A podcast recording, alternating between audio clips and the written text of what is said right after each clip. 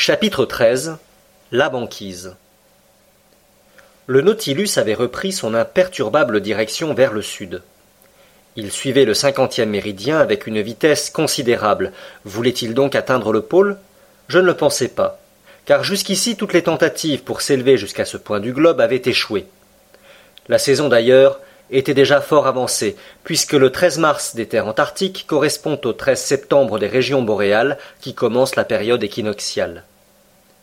Le 14 mars, j'aperçus des glaces flottantes par 55 degrés de latitude, simples débris blafards de 20 à 25 pieds, formant des écueils sur lesquels la mer déferlait. Le Nautilus se maintenait à la surface de l'océan.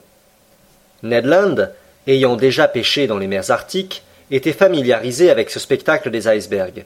Conseil et moi, nous l'admirions pour la première fois. Dans l'atmosphère, vers l'horizon du sud, s'étendait une bande blanche d'un éblouissant aspect. Les baleiniers anglais lui ont donné le nom de Ice Blink. Quelque épais que soient les nuages, ils ne peuvent l'obscurcir. Elle annonce la présence d'un pack ou banc de glace. En effet, bientôt apparurent des blocs plus considérables dont l'éclat se modifiait suivant les caprices de la brume. Quelques-unes de ces masses montraient des veines vertes, comme si le sulfate de cuivre en eût tracé des lignes ondulées. D'autres, semblables à d'énormes améthystes, se laissaient pénétrer par la lumière, celles-ci réverbéraient les rayons du jour sur les mille facettes de leurs cristaux, celles-là, nuancées des vifs reflets du calcaire, auraient suffi à la construction de toute une ville de marbre. Plus nous descendions au sud, plus ces îles flottantes gagnaient en nombre et en importance. Les oiseaux polaires y nichaient par milliers. C'étaient des pétrels, des damiers, des puffins qui nous assourdissaient de leurs cris. Quelques-uns, prenant le Nautilus pour le cadavre d'une baleine, venait s'y reposer et piquer de coups de bec sa tôle sonore. Pendant cette navigation au milieu des glaces, le capitaine Nemo se tint souvent sur la plate-forme. Il observait avec attention ces parages abandonnés. Je voyais son calme regard s'animer parfois. Se disait-il que dans ces mers polaires interdites à l'homme, il était là, chez lui, maître de ces infranchissables espaces Peut-être. Mais il ne parlait pas. Il restait immobile, ne revenant à lui que lorsque ses instincts de manœuvrier reprenaient le dessus. Dirigeant alors son Nautilus avec une adresse consommée, il évitait habilement le choc de ces masses dont quelques-unes mesuraient une longueur de plusieurs milles sur une hauteur qui variait de soixante-dix à quatre-vingts mètres.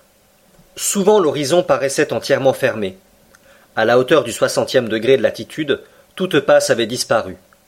Mais le capitaine Nemo, cherchant avec soin, trouvait bientôt quelque étroite ouverture par laquelle il se glissait audacieusement, sachant bien, cependant, qu'elle se refermerait derrière lui. Ce fut ainsi que le Nautilus, guidé par cette main habile, dépassa toutes ces glaces, classées, suivant leur forme ou leur grandeur, avec une précision qui enchantait Conseil.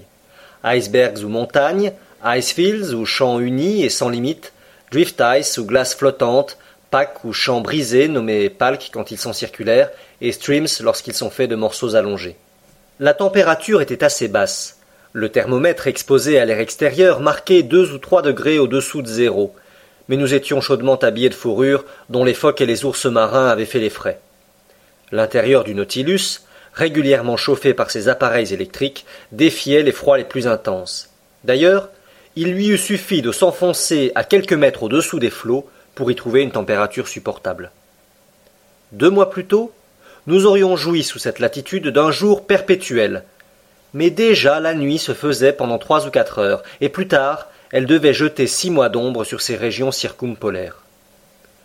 Le 15 mars, la latitude des îles New Shetland et des Orkney du Sud fut dépassée. Le capitaine m'apprit qu'autrefois de nombreuses tribus de phoques habitaient ces terres, mais les baleiniers anglais et américains, dans leur rage de destruction, massacrant les adultes et les femelles pleines, là où existait l'animation de la vie, avaient laissé après eux le silence de la mort. Le 16 mars, vers huit heures du matin, le Nautilus, suivant le cinquante-cinquième méridien, coupa le cercle polaire antarctique. Les glaces nous entouraient de toutes parts et fermaient l'horizon. Cependant, le capitaine Nemo marchait de passe en passe et s'élevait toujours. Mais où va-t-il? demandai-je. Devant lui, répondait Conseil. Après tout, lorsqu'il ne pourra pas aller plus loin, il s'arrêtera. Je n'en jurerai pas, répondis-je. Et pour être franc, j'avouerai que cette excursion aventureuse ne me déplaisait point. À quel degré m'émerveillaient les beautés de ces régions nouvelles, je ne saurais l'exprimer. Les glaces prenaient des attitudes superbes.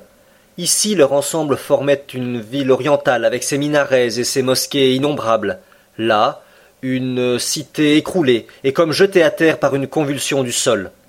Aspect incessamment varié par les obliques rayons du soleil, ou perdu dans les brumes grises au milieu des ouragans de neige. Puis, de toutes parts, des détonations, des éboulements, de grandes culbutes d'iceberg qui changeaient le décor comme le paysage d'un diorama. Lorsque le Nautilus était immergé au moment où se rompaient ses équilibres, le bruit se propageait sous les eaux avec une effrayante intensité, et la chute de ces masses créait de redoutables remous jusque dans les couches profondes de l'océan. Le Nautilus roulait et tanguait alors comme un navire abandonné à la furie des éléments. Souvent, ne voyant plus aucune issue, je pensais que nous étions définitivement prisonniers, mais l'instinct le guidant, sur le plus léger indice, le capitaine Nemo découvrait des passes nouvelles. Il ne se trompait jamais en observant les minces filets d'eau bleuâtre qui sillonnaient les icefields. Aussi ne mettais-je pas en doute qu'il n'eût aventuré déjà le Nautilus au milieu des mers antarctiques. Cependant, dans la journée du 16 mars, les champs de glace nous barrèrent absolument la route. Ce n'était pas encore la banquise, mais de vastes icefields cimentés par le froid. Cet obstacle ne pouvait arrêter le capitaine Nemo, et il se lança contre l'icefields avec une effroyable violence, le Nautilus entrait comme un coin dans cette masse friable et la divisait avec des craquements terribles. C'était l'antique bélier poussé par une puissance infinie. Les débris de glace, haut projetés, retombaient en grêle autour de nous. Par sa seule force d'impulsion, notre appareil se creusait un chenal. Quelquefois, emporté par son élan, il montait sur le champ de glace et l'écrasait de son poids, ou par instant, enfourné sur l'icefield, il le divisait par un simple mouvement de tangage qui produisait de larges déchirures. Pendant ces journées de violents grains nous assaillirent. Par certaines brumes épaisses, on ne se fût pas vu d'une extrémité de la plateforme à l'autre. Le vent sautait brusquement à tous les points du compas. La neige s'accumulait en couches si dures qu'il fallait la briser à coups de pic. Rien qu'à la température de cinq degrés au-dessous de zéro, toutes les parties extérieures du Nautilus se recouvraient de glace. Un gréement n'aurait pu se manœuvrer, car tous les garants eussent été engagés dans la gorge des poulies. Un bâtiment sans voile, ému par un moteur électrique qui se passait de charbon, pouvait seul affronter d'aussi hautes latitudes. Dans ces conditions, le baromètre se tint généralement très bas. Il tomba même à 73 degrés 5. Les indications de la boussole n'offraient plus aucune garantie. Ses aiguilles affolées marquait des directions contradictoires en s'approchant du pôle magnétique méridional qui ne se confond pas avec le sud du monde. En effet, suivant Anston, ce pôle est situé à peu près par 70 degrés de latitude et 130 degrés de longitude, et d'après les observations de Duperré, par 135 degrés de longitude et 60 degrés 30 minutes de latitude.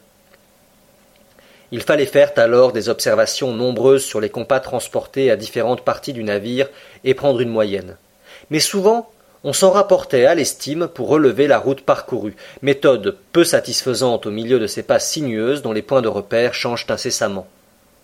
Enfin, le 18 mars, après vingt assauts inutiles, le Nautilus se vit définitivement enrayé.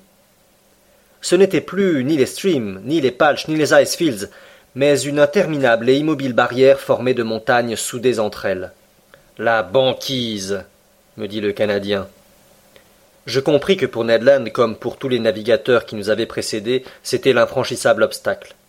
Le soleil ayant un instant paru vers midi, le capitaine Nemo obtint une observation assez exacte qui donnait notre situation par 51 degrés 30 minutes de longitude et 67 degrés 39 minutes de latitude méridionale. C'était déjà un point avancé des régions antarctiques. De mer, de surface liquide, il n'y avait plus apparence devant nos yeux. Sous l'éperon du Nautilus s'étendait une vaste plaine tourmentée, enchevêtrée de blocs confus, avec tout ce pêle-mêle capricieux qui caractérise la surface d'un fleuve quelque temps avant la débâcle des glaces, mais sur des proportions gigantesques. Ça et là, des pics aigus, des aiguilles déliées s'élevant à une hauteur de deux cents pieds, plus loin, une suite de falaises taillées à pic et revêtues de teintes grisâtres vaste miroir qui reflétait quelques rayons de soleil à demi noyés dans les brumes. Puis, sur cette nature désolée, un silence farouche, à peine rompu par le battement d'ailes des pétrels ou des puffins. Tout était gelé alors, même le bruit. Le Nautilus dut donc s'arrêter dans son aventureuse course au milieu des champs de glace. Monsieur, me dit ce jour-là Ned Land, si votre capitaine va plus loin, eh bien, ce sera un maître homme. Pourquoi, Ned?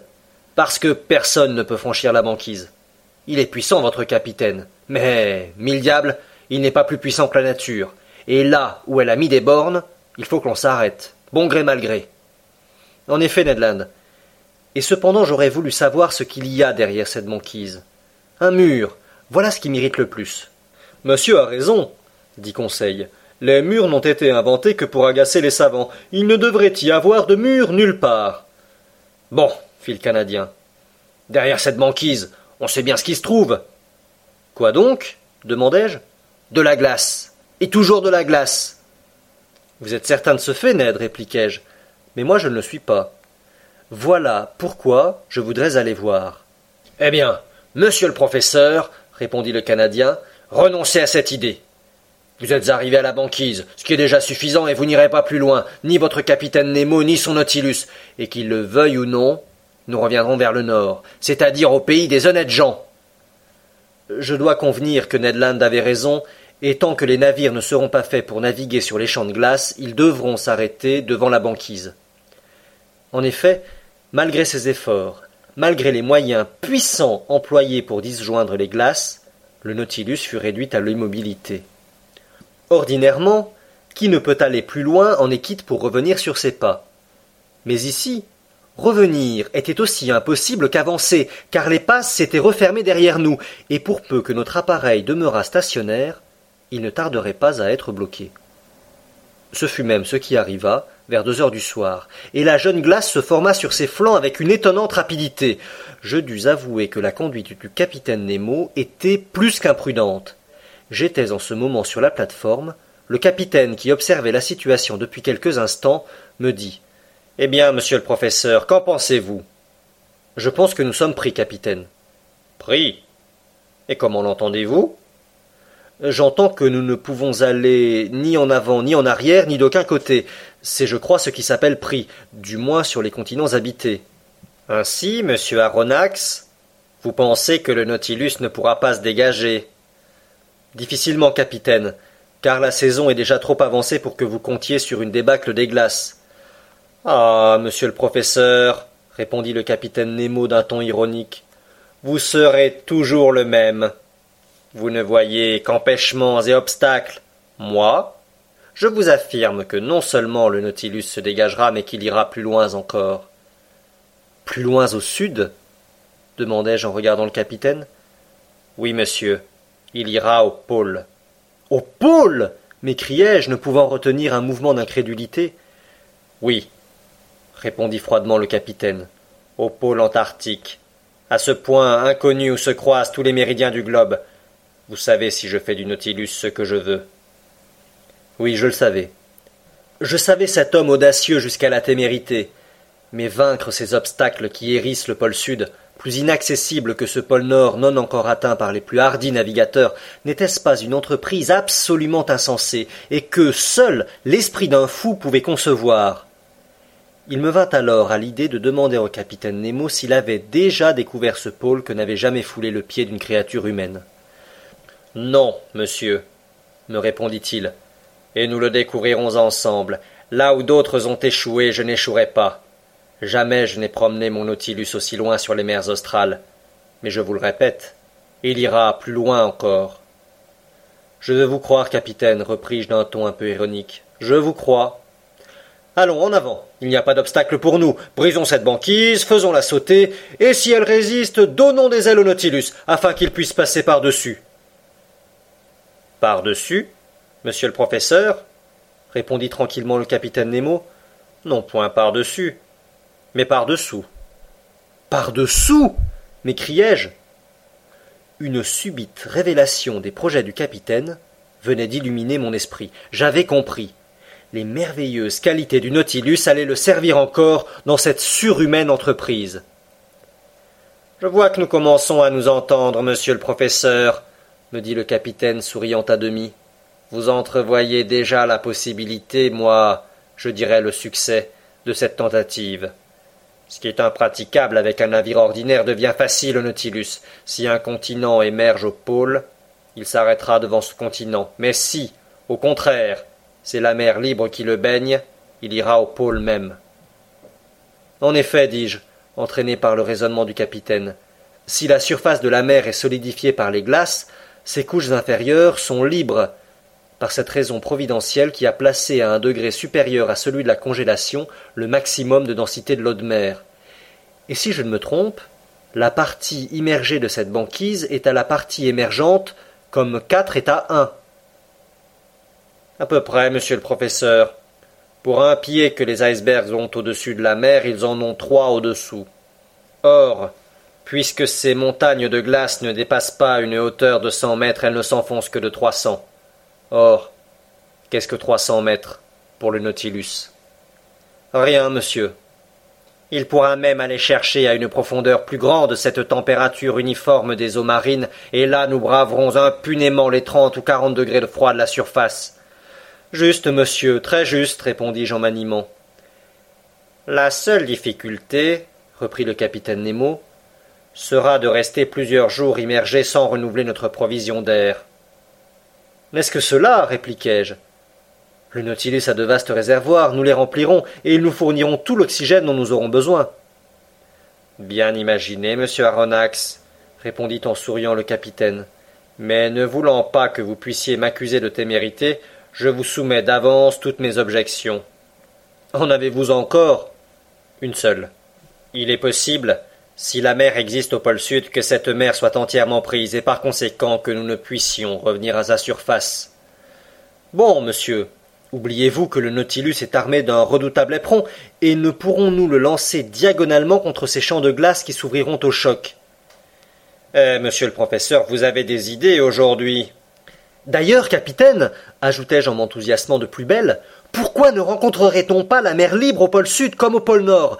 Les pôles du froid et les pôles de la Terre ne se confondent ni dans l'hémisphère austral, ni dans l'hémisphère boréal, et jusqu'à preuve du contraire, on doit supposer ou un continent ou un océan dégagé de glace à ces deux points du sol. Je le crois aussi, monsieur Aronnax, répondit le capitaine Nemo. Je vous ferai seulement observer qu'après avoir émis tant d'objections contre mon projet, maintenant vous m'écrasez d'arguments en sa faveur. Le capitaine Nemo disait vrai. J'en étais arrivé à le vaincre en audace. C'était moi qui l'entraînais au pôle. Je le devançais. Je le distançais. Mais non, pauvre fou.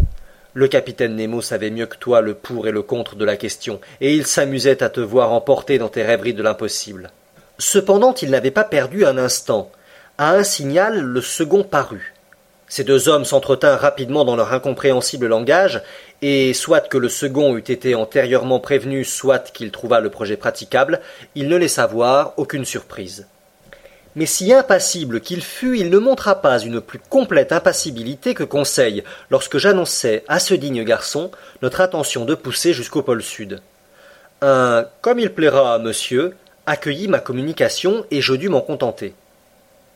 Quant à Ned Land, si jamais épaules se levèrent haut, ce furent celles du Canadien. Voyez-vous, monsieur, me dit-il, vous et votre capitaine Nemo, vous me faites pitié. Mais nous irons au pôle, maître Ned. Possible, mais vous n'en reviendrez pas. Et Ned Land rentra dans sa cabine. Pour ne pas faire un malheur, dit-il en me quittant. Cependant les préparatifs de cette audacieuse tentative venaient de commencer. Les puissantes pompes du Nautilus refoulaient l'air dans les réservoirs et l'emmagasinaient à une haute pression. Vers quatre heures, le capitaine Nemo m'annonça que les panneaux de la plateforme allaient être fermés. Je jetai un dernier regard sur l'épaisse banquise que nous allions franchir. Le temps était clair, l'atmosphère assez pure, le froid très vif, douze degrés au-dessous de zéro, mais le vent s'étant calmé, cette température ne semblait pas trop insupportable. Une dizaine d'hommes montèrent sur les flancs du Nautilus, et armés de pics, ils cassèrent la glace autour de la carène qui fut bientôt dégagée. Opération rapidement pratiquée, car la jeune glace était mince encore. Tous, nous rentrâmes à l'intérieur. Les réservoirs habituels se remplirent de cette eau tenue libre à la flottaison. Le Nautilus ne tarda pas à descendre. J'avais pris place au salon avec conseil. Par la vitre ouverte, nous regardions les couches inférieures de l'océan austral. Le thermomètre remontait, l'aiguille du manomètre déviait sur le cadran. À trois cents mètres environ, ainsi que l'avait prévu le capitaine Nemo, nous flottions sous la surface ondulée de la banquise. Mais le Nautilus s'immergea plus bas encore. Il atteignit une profondeur de huit cents mètres. La température de l'eau, qui donnait douze degrés à la surface, n'en accusait plus que onze. Deux degrés étaient déjà gagnés. Il va sans dire que la température du Nautilus, élevée par ses appareils de chauffage, se maintenait à un degré très supérieur. Toutes les manœuvres s'accomplissaient avec une extraordinaire précision. On passera, n'en déplaise à monsieur, me dit Conseil. J'y compte bien, répondis-je avec le ton d'une profonde conviction. Sous cette mer libre, le Nautilus avait pris directement le chemin du pôle, sans s'écarter du cinquante-deuxième méridien de 67 degrés 30 minutes à 90 degrés, 22 degrés et demi en latitude restaient à parcourir, c'est-à-dire un peu plus de 500 lieues. Le Nautilus prit une vitesse moyenne de 26 000 à l'heure, la vitesse d'un train express. S'il la conservait, quarante heures lui suffisaient pour atteindre le pôle. Pendant une partie de la nuit, la nouveauté de la situation nous retint, Conseil et moi, à la vitre du salon. La mer s'illuminait sous l'irradiation électrique du fanal, mais elle était déserte. Les poissons ne séjournaient pas dans les eaux prisonnières.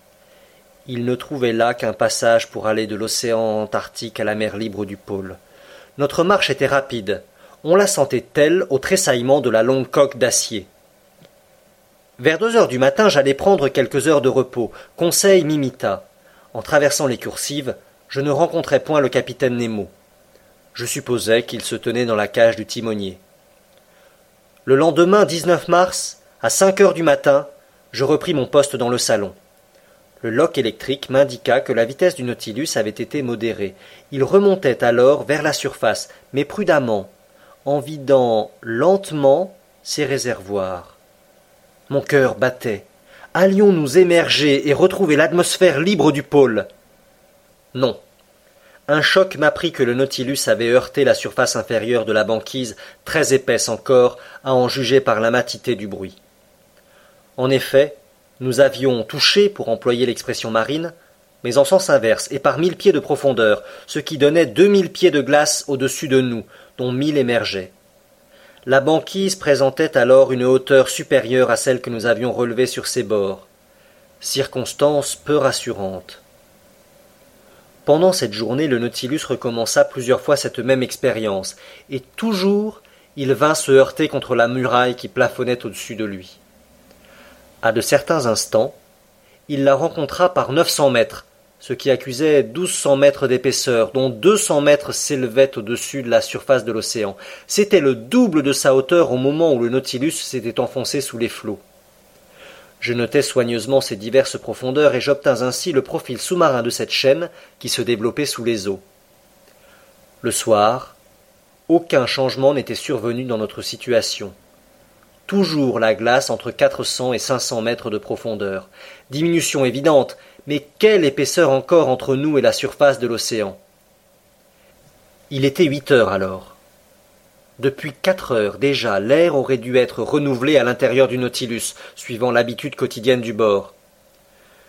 Cependant, je ne souffrais pas trop, bien que le capitaine Nemo n'eût pas encore demandé à ses réservoirs un supplément d'oxygène.